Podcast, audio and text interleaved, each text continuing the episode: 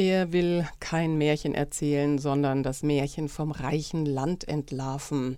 Der Ökonom Dr. Daniel Stelter behauptet, dass die Politik uns ökonomisch ruiniert. Und das schreibt er nicht nur auf seinem Blog Think Beyond the Obvious, sondern jetzt auch in seinem Buch mit dem Titel Das Märchen vom reichen Land.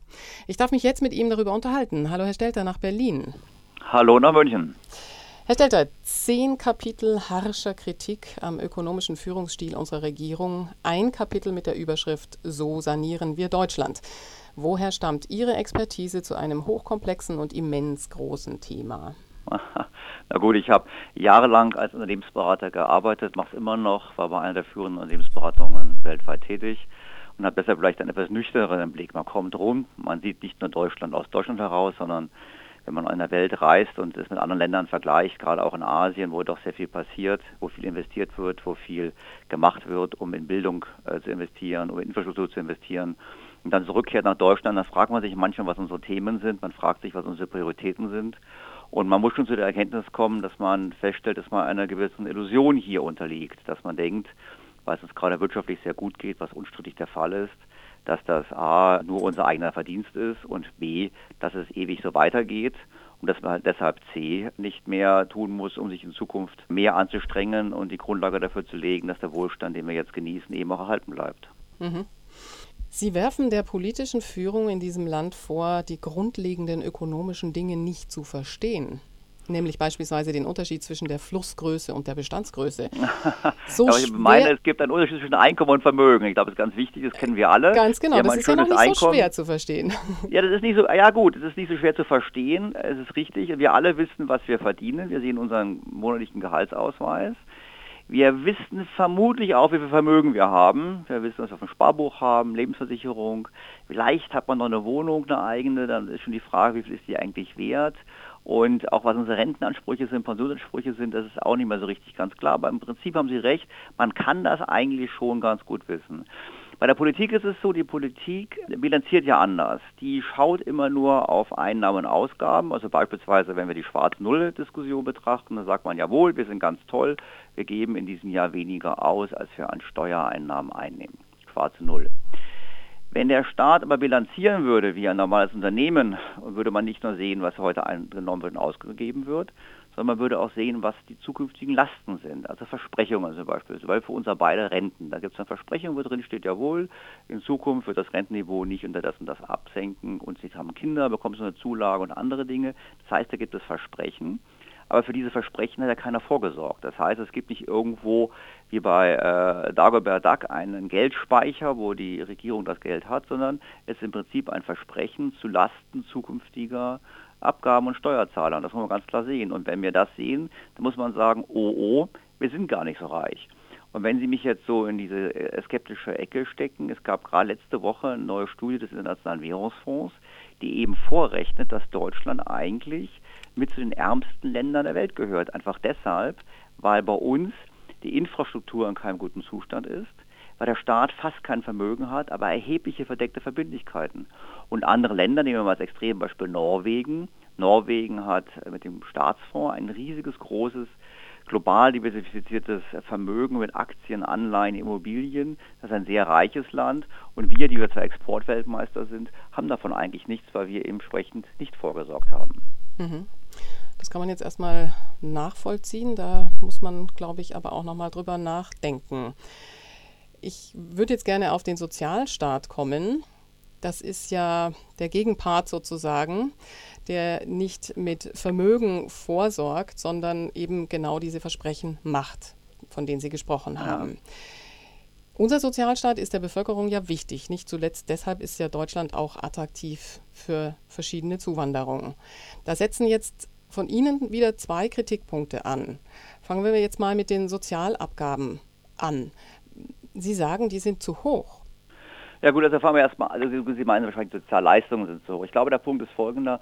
Das erste ist, wenn unsere Politiker sich hinstellen und sagen, wir haben die Rente sicherer gemacht, wie vor ein paar Wochen geschehen dann haben sie eigentlich gar nichts getan, die Rechnung, Renten sicherer zu machen, sondern sie haben nur beschlossen, in Zukunft einer Bevölkerungsgruppe, die auch ein bisschen obstrus ist, weil nicht klar ist, wer, mehr Geld wegzunehmen, um einer anderen Bevölkerungsgruppe, im Klartext den äh, Rentner, mehr Geld zu geben. Und verstehen Sie mich nicht falsch, ich gönne jedem Rente, der lange gearbeitet hat, gar keine Frage, das ist nicht mein Punkt. Mein Punkt ist nur, damit haben Sie die Renten nicht sicherer gemacht, sondern Sie haben nur eine Umverteilung vorgenommen von vorhandenem Wohlstand. Wenn Sie die Renten wirklich sicherer machen wollten, dann würden Sie eben ins Bildungssystem investieren. Sie würden in die Infrastruktur investieren. Jetzt telefoniere ich mit Ihnen, Sie sind im glücklichen München und da muss man ganz klar sagen, wenn Sie in München sind, dann geht es Ihnen viel besser als im Rest der Republik. Ich wohne in Berlin, ich kann Ihnen sagen, das Schulsystem ist ein Problem, ein massives Problem. Die Infrastruktur ist ein Problem. Ähm, das heißt, wir haben hier in der Tat es damit zu tun, die Zukunft nicht vorsorgt. Das heißt, ein Politiker, der ernsthaft die Renten der Zukunft sicher machen möchte, der würde sicherstellen, dass wir ähm, in unsere Zukunft entsprechend investieren. Digitalisierung, Infrastruktur, Bildung sind die Stichworte und genau das passiert nicht. Und das fällt bei Ihnen quasi unter Vermögen. Das ist Vermögen, selbstverständlich. Genau. Wenn ich jetzt, wenn ich jetzt, wenn ich unsere, die Qualität unserer, äh, des Bildungswesens steigere, damit sichere ich auch zukünftige Einkommensgenerierung und Vermögen, ganz klar. Mhm. Das ist der erste entscheidende Punkt, dass man wirklich sagt, wir müssen eben davon loskommen, zu sagen, wir verteilen eigentlich nur um, wir konsumieren eigentlich nur hinzukommen, wir müssen eben Richtung mehr das sicherstellen, dass wir auch in Zukunft in der Lage sind, entsprechend unseren Wohlstand zu verdienen. Und das passiert eben zurzeit seit Jahren nicht. Und das ist ein massives Problem. Mhm. Also den anderen Punkt, den ich ansprechen wollte in puncto Sozialstaat. War die Migration. War die Migration. Zuwanderung ist ja nicht gleich Zuwanderung. Aus ökonomischer Sicht halten Sie es ja für ein falsches Argument, dass die Zuwanderung unseren demografischen Wandel auffangen könnte. Ja, Warum? Sag, äh, sag mal so, Sie müssen zwei Annahmen treffen oder drei Annahmen treffen. Sie müssen äh, sagen, okay, die Zuwanderer, die zu uns kommen, die müssen im Schnitt mindestens so produktiv sein wie die bereits hier lebende Bevölkerung. Das heißt, der Anteil derjenigen, die arbeiten, also die Erwerbsbeteiligung, muss genauso hoch sein wie bereits die vorhandene und pro Kopf müssen sie so viel verdienen wie im Durchschnitt die bereits vorhandene Bevölkerung. Haben wir eine Zuwanderung, wo ein geringerer Teil Erwerbsbeteiligung ist, und wo weniger verdient wird, dann geht die Rechnung nicht auf. Das heißt, wenn wir glauben, den Sozialstaat erhalten zu können, indem wir auf Zuwanderung setzen, müssen wir die Annahme formulieren, dass wir entsprechend qualifizierte Zuwanderer haben. Selbst wenn wir das hätten, und wir haben es ja nicht, selbst wenn wir das hätten, haben wir das Problem, dass auch Zuwanderer alt werden. Das würde man gerne vergessen. Das heißt, wenn man das so denkt, dann muss man nicht nur heute entsprechend qualifizierte Zuwanderer anlocken, sondern muss auch in der Lage sein, es in der Zukunft zu tun, um sozusagen, wenn die alte werden, das auch zu ersetzen. Und das dürfte in einer Welt, wo wir nicht die einzigsten sind, die das Problem haben. Schauen Sie, ähm, weltweit haben die Länder demografische Probleme wird es uns schwerfallen, weshalb ich in meinem Buch auch die These aufstelle und sage, statt verzweifelt zu versuchen, das über Migration zu lösen, das Problem, wäre es vernünftiger, zum einen natürlich die inneren Ressourcen zu mobilisieren, längere Arbeitszeit und anderes, alles unpopuläre Themen, aber das muss man leider so ansprechen. Und zum anderen auf Automatisierung zu setzen, wie das die Japaner machen. Die Japaner haben eine sehr geschlossene Gesellschaft, setzen aber sehr deutlich auf Automatisierung und Roboter und machen daraus nicht ein Problem, wie das bei uns oft diskutiert wird. Aber ich glaube, gerade Gesellschaften wie unsere, die vor einer Schrumpfung stehen, würden enorm davon profitieren, diese Technik zu setzen, weil das ohnehin bald alle Länder tun werden. Wer es am frühesten macht, kann es am besten. Jetzt haben Sie gesagt, andere Länder hätten auch das Problem mit dem demografischen Wandel. Überall auf der Welt steigt aber die Bevölkerung. Kann man da nicht anders umschichteln? Wir haben in der Tat haben wir natürlich eine ungleiche Entwicklung. Wir wissen alle, wir haben in Afrika eine deutliche Bevölkerungsexplosion vor uns, in Asien auch noch, wobei dort durch die Ein-Kind-Politik in China schon eine Umkehrung eingesetzt hat. Also im gesamten Kontinent gibt es natürlich Länder, die noch stärker wachsen. Aber die westliche Welt ist ganz klar, steht vor einem Punkt der demografischen Stagnation des Rückgangs. Und damit haben wir in der Tat einen Wettbewerb aller Länder um Zuwanderer, aber eben um qualifizierte Zuwanderer. Weil wenn Sie einen Sozialstaat erhalten wollen, können Sie das nur tun mit qualifizierter Zuwanderung. Wenn Sie Zuwanderer äh, ins Sozialsystem zulassen, dann mögen Sie vielleicht rein mengenmäßig den Bevölkerungsrückgang aufheben. Sie beschleunigen aber den Niedergang in der, im Wohlstand. Einfach deshalb, weil Sie das Geld Ihr Vermögen, Ihren Wohlstand mit noch mehr Leuten teilen, die nicht entsprechend einen Beitrag leisten, diesen zu erwirtschaften. Mhm. Wenn in Deutschland Zuwanderer kommen, dann sind das zum Teil auch Flüchtlinge. Sollte das nicht ökonomische Gründe haben, sondern soziale? Wie sind denn Ihre ökonomischen Argumente mit den sozialen vereinbar? Immerhin sind das flüchtende Menschen. Hm, ja, es ist so ganz klar, ich argumentiere wirtschaftlich. In meinem Buch mache ich auch den Hinweis darauf, dass ich sage, ja, ich argumentiere bewusst aus wirtschaftlicher Perspektive. Natürlich gibt es eine, ich würde es nicht sozial, ich würde es humanitäre Aufgabe nennen. Da müssen wir aber beide uns auch ganz klar, können wir nicht physisch machen, aber in die Augen schauen und müssen sagen, na gut, wenn wir ehrlich sind, welcher Anteil der Zuwanderer in den letzten paar Jahren hat denn wirklich auch Anspruch auf Asyl gehabt. Und wir wissen, dass es ein verschwindend kleiner Anteil gewesen ist, der Menschen, die zu uns gekommen sind. Die meisten haben im Prinzip den Begriff des Asyls genutzt, um auf diese Art und Weise eigentlich eine Migration zu vollziehen in unser Land. Auch da kann man sagen, gut, es wäre besser, wir hätten einen ordentlichen Mechanismus für Zuwanderung. Weil wir den nicht haben, wird im Prinzip das Asylrecht in letzter Konsequenz missbraucht. Problem an der ganzen Sache ist, darüber, ja, darüber kann man lange diskutieren. Sollten wir jetzt an der Stelle nicht mehr diskutieren, dann kommen wir lieber auf das Ökonomische nochmal zurück.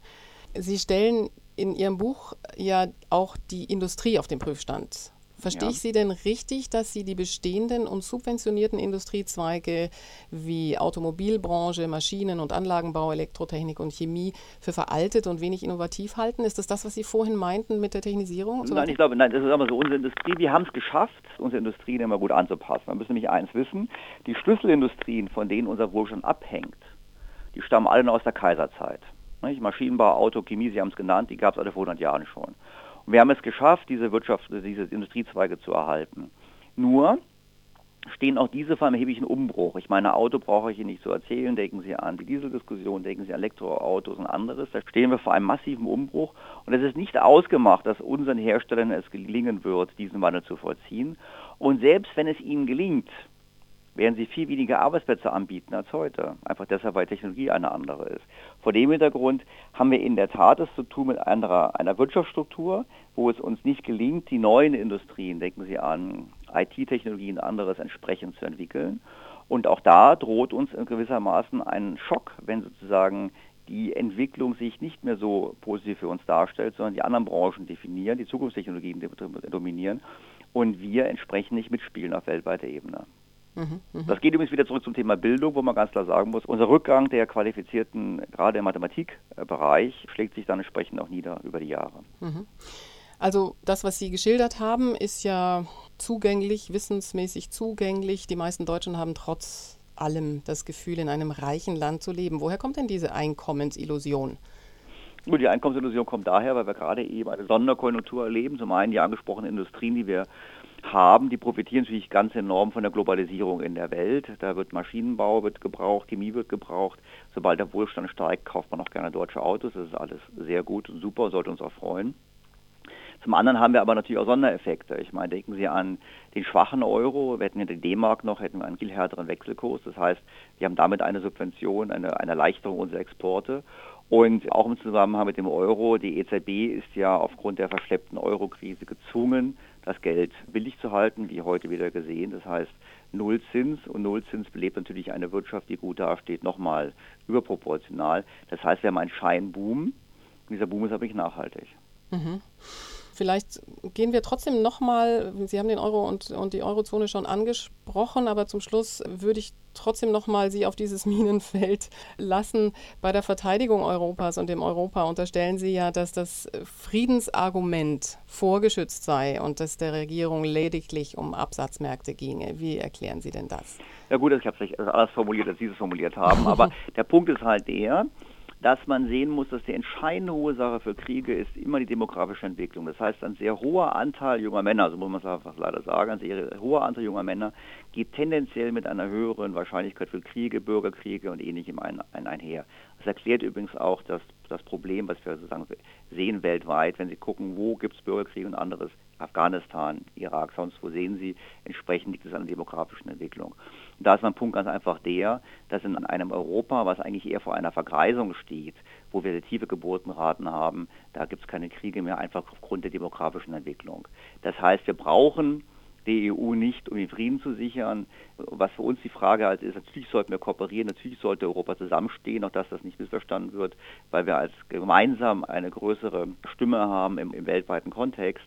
Auf der anderen Seite muss man aber auch sehen, dass der Euro, so wie er jetzt strukturiert ist, und wir werden die Zeit nicht haben, über Italien zu sprechen, schon sagen muss, dass das im Prinzip eine äh, tickende Zeitbombe ist die dann, äh, sollte sie nicht rechtzeitig entschärft werden, nochmals entlarven wird, dass wir eben eine Illusion anhängen, im reichen Land zu leben. Das tun wir eben nicht. Sagt Dr. Daniel Stelter, Autor des Buchs Das Märchen vom reichen Land, wie die Politik uns ruiniert, das im Finanzbuchverlag erschienen ist.